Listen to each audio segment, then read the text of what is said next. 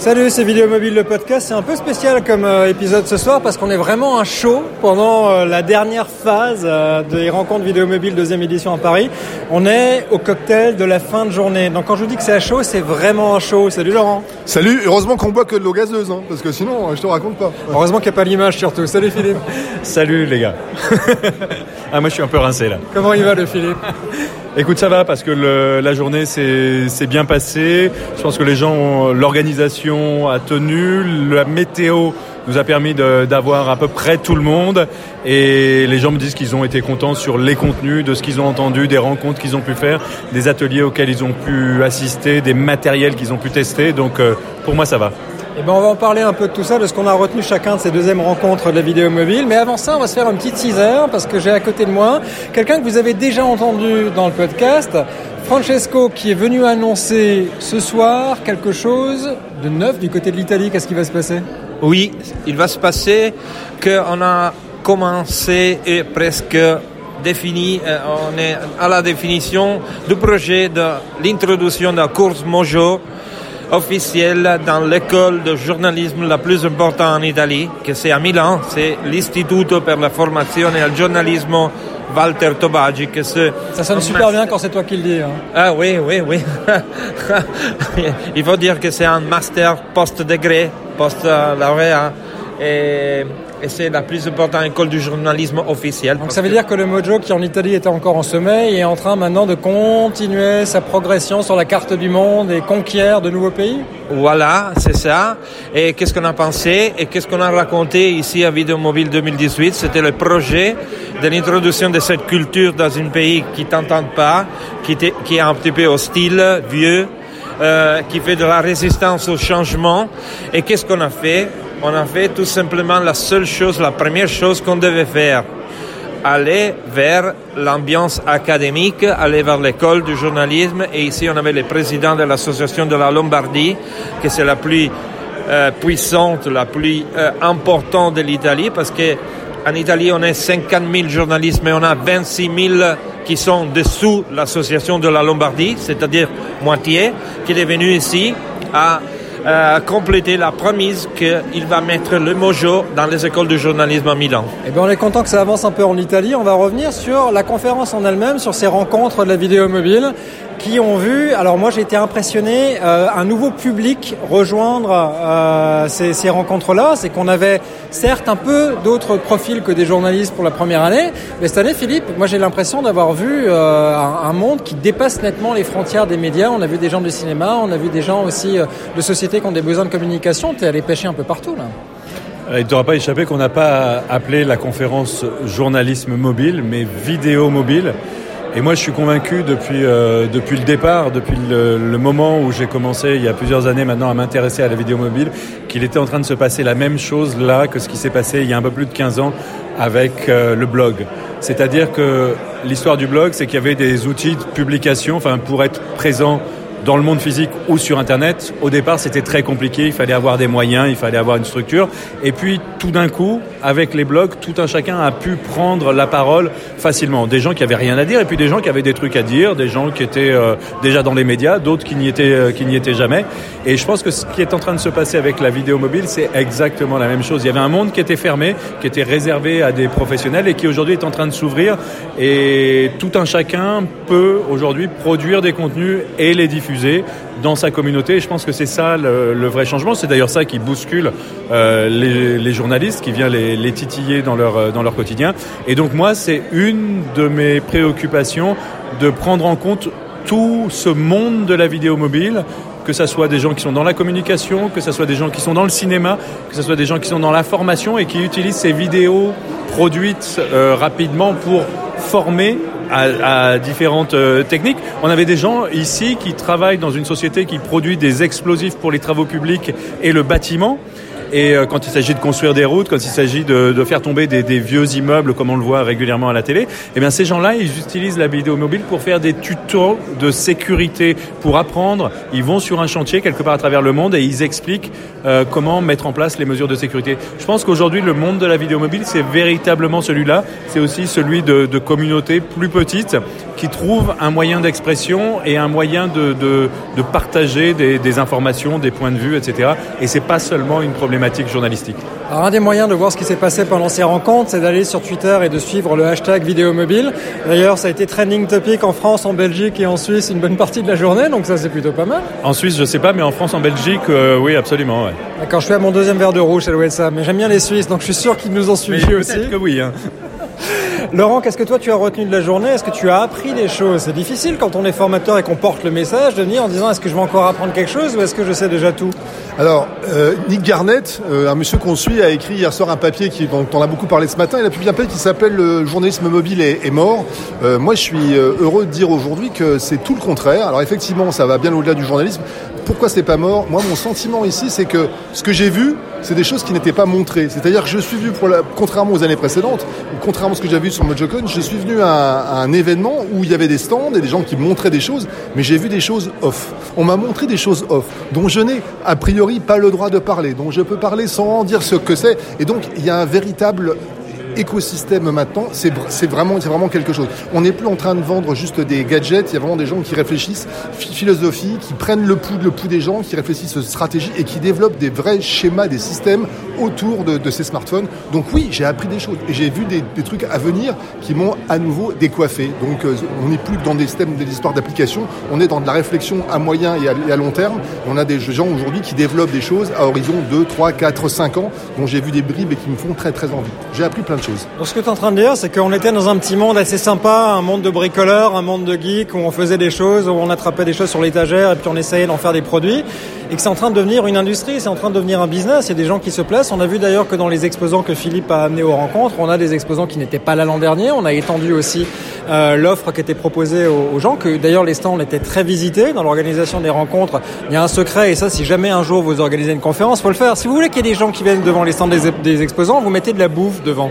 Et ça, ça marche. C'est le nerf de la guerre. Si tu mets un café ou de la bouffe, tout d'un coup, tu te retrouves avec du monde. Mais blague à part, on, on, a vu des solutions effectivement qui se sont développées depuis l'an dernier, des choses qu'on ne connaissait pas, parce que c'est vrai qu'après euh, un, deux, trois épisodes de MojoCon, on voyait toujours à peu près les mêmes, et on s'était fait la réflexion lors du dernier épisode que bah, finalement on n'a pas appris tant de choses que ça. Mais aujourd'hui, j'ai l'impression d'avoir assisté, ce que tu dis Laurent, à euh, bah, la mise en place d'une stratégie, à des opportunités qui sont à saisir dans plein de domaines différents, qui sont rattachés de près ou de loin au, au smartphone, mais qui sont toujours dans cette logique de pouvoir euh, renforcer quelqu'un qui avec un téléphone veut raconter une histoire. J'ai l'impression que ça c'est un thème qui est revenu aussi tout au long de la journée avec Olivier Ravanello, avec d'autres aussi, que l'histoire est au centre de ce que euh, on doit produire avec un smartphone, au-delà de la technique, au-delà de l'application, euh, au-delà du format, au-delà du complément optique qu'on veut euh, qu'on veut utiliser, c'est qu'on a ces nouvelles générations de médias qui se sortent des formats qui éclatent complètement le format télé et radio et qui ont juste envie de raconter des histoires.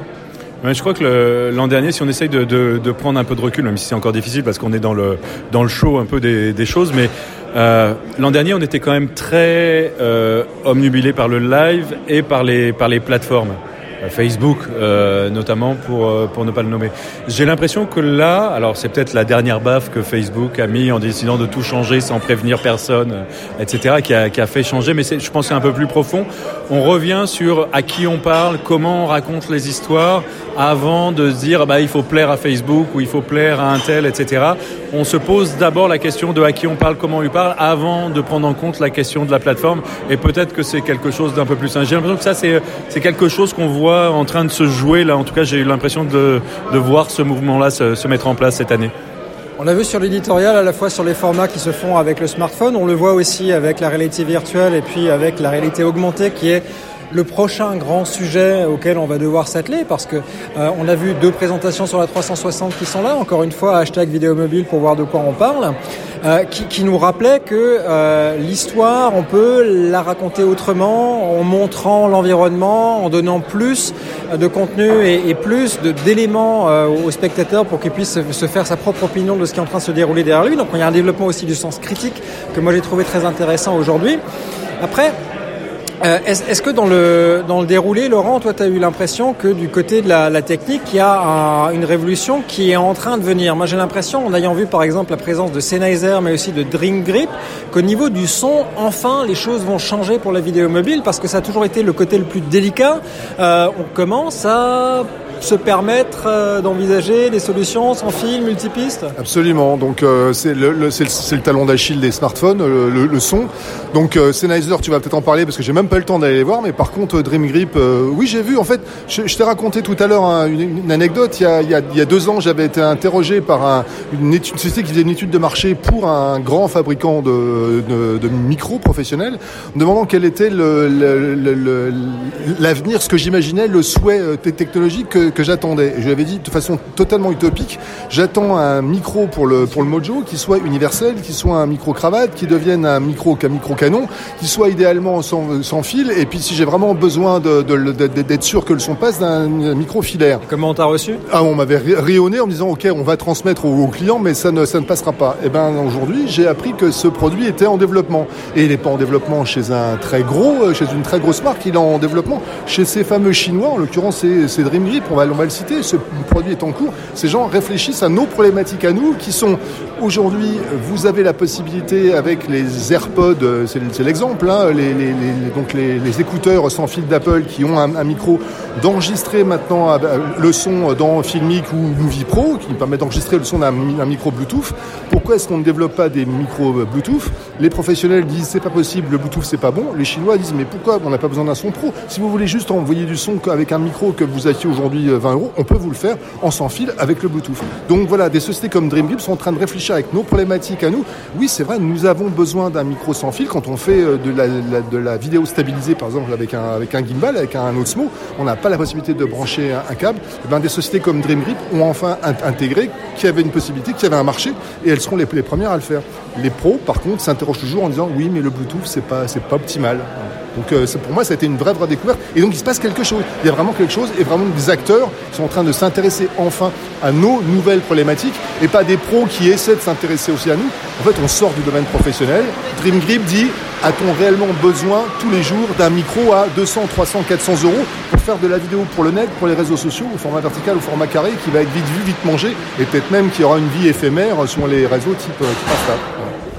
Alors côté de Sennheiser, en as parlé, j'ai été faire un, tour du côté du stand, j'ai même posté aujourd'hui une petite vidéo d'un test express que j'ai fait sur, leur stand, un nouveau produit qui a déjà été lancé aux États-Unis mais qui devrait être lancé en Europe d'ici euh, au, mois d'avril pour à peu près 350-400 euros, ils n'ont pas encore euh, défini le tarif. C'est en fait imaginer euh, un, casque Bluetooth, donc le casque avec la lanière qui passe dans la nuque, qui fasse euh, du noise cancelling, donc qui va aller réduire les sons environnants comme les casques Bose que vous utilisez dans l'avion, euh, mais qui en plus a des micros intégrés qui permettent d'avoir un son spatial, un son 3D. Donc c'est un produit qui s'appelle euh, Lambeo euh, Smart Headset que j'ai testé sur le stand et c'est un produit qui la promesse en fait de ce produit-là, c'est de porter un casque et d'avoir deux micros qui s'arrangent tout seuls pour savoir où se trouvent les interlocuteurs et pour mettre au même niveau tous les interlocuteurs qui sont autour de vous. Donc on l'a testé rapidement. Je vais mettre dans les liens, dans les, dans les, dans les notes d'épisode, euh, un, un, lien vers euh, la vidéo que j'ai réalisée aujourd'hui avec Sennheiser. Dans un environnement de conférence avec euh, beaucoup de bruit autour, je vous avoue que j'ai pas franchement été convaincu par le produit pour le moment. Je demande à voir quand même parce que je trouve l'approche intéressante et en tout cas ma voix, donc moi qui portais le produit, était bien restituée. C'était peut-être un peu moins le cas, certainement parce qu'il y avait beaucoup de brouhaha autour de, euh, de, de, Alain Richet qui, qui a fait la, la, démo. Mais je pense que c'est un produit qui peut être intéressant parce qu'on peut simplement porter quelque chose, un casque micro qui permet de faire du monitoring, donc on entend ce qu'on enregistre et on a a priori, si le produit tient ses promesses, euh, plus besoin de gérer les niveaux et on peut simplement s'approcher des gens et avoir une restitution fidèle euh, à la fois de la voix des gens, mais aussi de leur positionnement dans l'espace. Donc ça, euh, allez jeter un œil à la vidéo que j'ai fait, mais je pense qu'ils nous ont promis de nous envoyer un exemplaire dès que ça rentrera en production et que ce sera disponible. Donc on va le retester, on vous en reparlera dans le, dans le podcast. Moi, je trouve que ça peut être pas mal, ne serait-ce que pour s'en servir comme un casque à, à réduction de bruit ambiant, parce que c'est à peu près les tarifs de ces casques-là, mais en plus il fait micro. Donc ça c'est une des choses qui m'a qui m'a séduite du côté euh, du côté de euh, des, stands et de la technique et du côté de Sennheiser. On a eu aussi, Philippe, dans les choix que tu as fait, dans les invitations que tu as lancées pour les exposants, beaucoup de gens qui proposaient des solutions techniques pour, en gros, quand je ne sais pas faire, le logiciel fait pour moi. C'est une tendance lourde aussi, ça. Ça, c'est la segmentation. Je pense qu'on est, on est plus sur euh, un type de, de producteur de vidéos immobilier. Je dirais qu'il y a au moins trois, euh, trois catégories. La première catégorie, c'est vraiment les, les gens qui, qui, débutent et qui ont très très peu de, de connaissances préalables et très peu de temps à y consacrer et pour qui il y a des solutions avec des, des templates, des modèles et qui vont les aider, des accessoires extrêmement simplifiés. À l'autre extrême, il y a des utilisateurs très professionnels, très méticuleux, très emmerdants, très demandeurs. Oui, nous quoi. Euh, très demandeurs de, de fonctionnalités, etc., qui veulent du, du, des applis qui se règlent dans tous les sens, qui se paramètrent de partout, des accessoires qui font ceci, qui font cela, qui genre de pas maman dans, dans tous les sens. Et ça, ça fait deux, deux segments. Donc les vraiment les, les noobs, ceux, ceux qui ont peu de temps à y consacrer, peu de connaissances, ceux qui sont extrêmement professionnels, extrêmement exigeants. Et puis il y a le segment du milieu. C'est typiquement les, les gens qui, qui utilisent euh, iMovie par exemple pour euh, pour monter, c'est-à-dire que ils, ils, connaissent un peu le montage, ils en font euh, régulièrement, pas tous les jours, mais, mais régulièrement, et ils ont un, un besoin et pas forcément des, des, des sommes d'argent non plus euh, colossales à y, à y consacrer. Donc je dirais qu'on voit cette, cette segmentation et qui marche à la fois pour les accessoires, à la fois pour euh, les applis et pour des solutions éventuellement dans le cloud. Ou... Donc les liens des exposants, les liens vers les exposants, vous allez les retrouver dans la note d'épisode euh, parce que euh, on va pas les lister tous en, en audio, ce serait long et, et fastidieux. Mais, mais, en revanche, on peut vous parler d'une petite surprise euh, qui a été assez intéressante, c'est qu'on va avoir, et ça nous a été dit par les gens de City Producer, une version 2 dans les mois à venir euh, qui va aller beaucoup plus loin que ce que la version 1 euh, propose, avec un nouveau modèle économique, avec un prix qui a été baissé. On peut pas vraiment vous dire, parce qu'on sait pas tout non plus ce qu'il y a dedans. Non. En tout cas, on peut vous dire qu'il y a une surprise aujourd'hui, c'est que euh, au moment où on se parle, City Producer coûte combien, Laurent? Gratuit, zéro, gratuit jusque fin mars. À partir d'aujourd'hui, vous pouvez tester, utiliser sans limitation l'intégralité complète, toute la version de City Producer jusqu'au fin mars, puisque fin, mars, l'App Store est mis à jour et City Producer met en vente sa nouvelle version avec un tarif qui n'a plus rien à voir. On peut pas non plus le, le donner, mais franchement, ça n'a plus rien à voir. Et surtout avec un contenu dont on a vu quelques bribes, on n'a pas le droit d'en parler, mais c'est juste à nouveau une grande claque dans, dans, la figure. Et puis plein de trucs qui sont en dé développement, c'est-à-dire que City travaille avec un certain nombre des Chinois dont on, dont on a parlé pour développer des, des accessoires, des rigs, des, etc., dans lesquels on va pouvoir venir placer son téléphone et des choses extrêmement bien pensées et qui vont bien au-delà de ce qu'on trouve sur le marché aujourd'hui. Donc l'annonce, la, la, la, nouvelle directe aujourd'hui, c'est City Producer. Vous pouvez le télécharger gratuitement et jouer avec jusqu'à la jusqu'à la fin du mois de mars. Et puis si vous voulez acheter la version 2, vous verrez que le, le, le prix a considérablement changé. 149 euros, on peut le dire Oui, on va le dire. 149 euros, ça c'est le tarif entreprise. Le tarif individuel, c'est 249 euros. Mais comme on dit chez City Producer, tout se négocie. bon, est-ce qu'on négocie une troisième version des rencontres, Philippe? Euh, c'est un peu tôt, je crois que oui, parce que manifestement les, les, gens étaient contents, je pense que ça correspond à, à une demande. Après, il va falloir bien réfléchir à savoir si on ne pas tomber dans ce qu'on avait reproché un peu à MojoCon, c'est-à-dire ne pas arriver à se renouveler pour, euh, pour la troisième édition. Donc c'est un peu un c'est un peu un défi. Euh, par contre, on grossira pas plus, je pense, parce que l'idée c'est de garder quand même l'esprit de communauté, l'esprit le, de, de, de, proximité, de, de, famille, je dirais un peu. Et je pense que si on passe sur des, des tailles euh, plus importantes, euh, on industrialise le truc et je, je suis pas sûr que ça soit très très très pertinent. Et je suis pas sûr que ce soit ça que j'ai envie de faire non plus. Donc euh, oui, plutôt oui, euh, confirmation dans les dans les mois qui viennent avant l'été en tout cas. Et puis en essayant de, de maintenir l'ambiance et de renouveler les contenus, les sujets, les exposants. En tout cas, moi je dis très officiellement, euh, on the record, comme on dit dans le podcast, euh, bravo Philippe, parce que j'ai été impressionné par euh, la manière dont l'événement a été préparé et exécuté, euh, la qualité des contenus, du fait que ce soit bien équilibré entre les ateliers, puisque on le dit pas parce qu'on est un peu, on veut pas faire de, de, de self-promo, mais Laurent a animé des ateliers. Euh, j'ai fait un talk aussi qui a, qui, a, été plutôt bien reçu, donc on est content de voir qu'il y a cette, y a cet équilibre qui est né et que le format est, validé maintenant. On a beaucoup d'intervenants des euh, sur des, euh, des talks qui sont courts euh, avec avec Nicolas Becquet qui tient la montre comme un maître. on a juste rendu la journée avec 22 minutes de retard. À croire qu'il est suisse et pas belge pour l'horlogerie. en fait, il est français, mais non pas ça.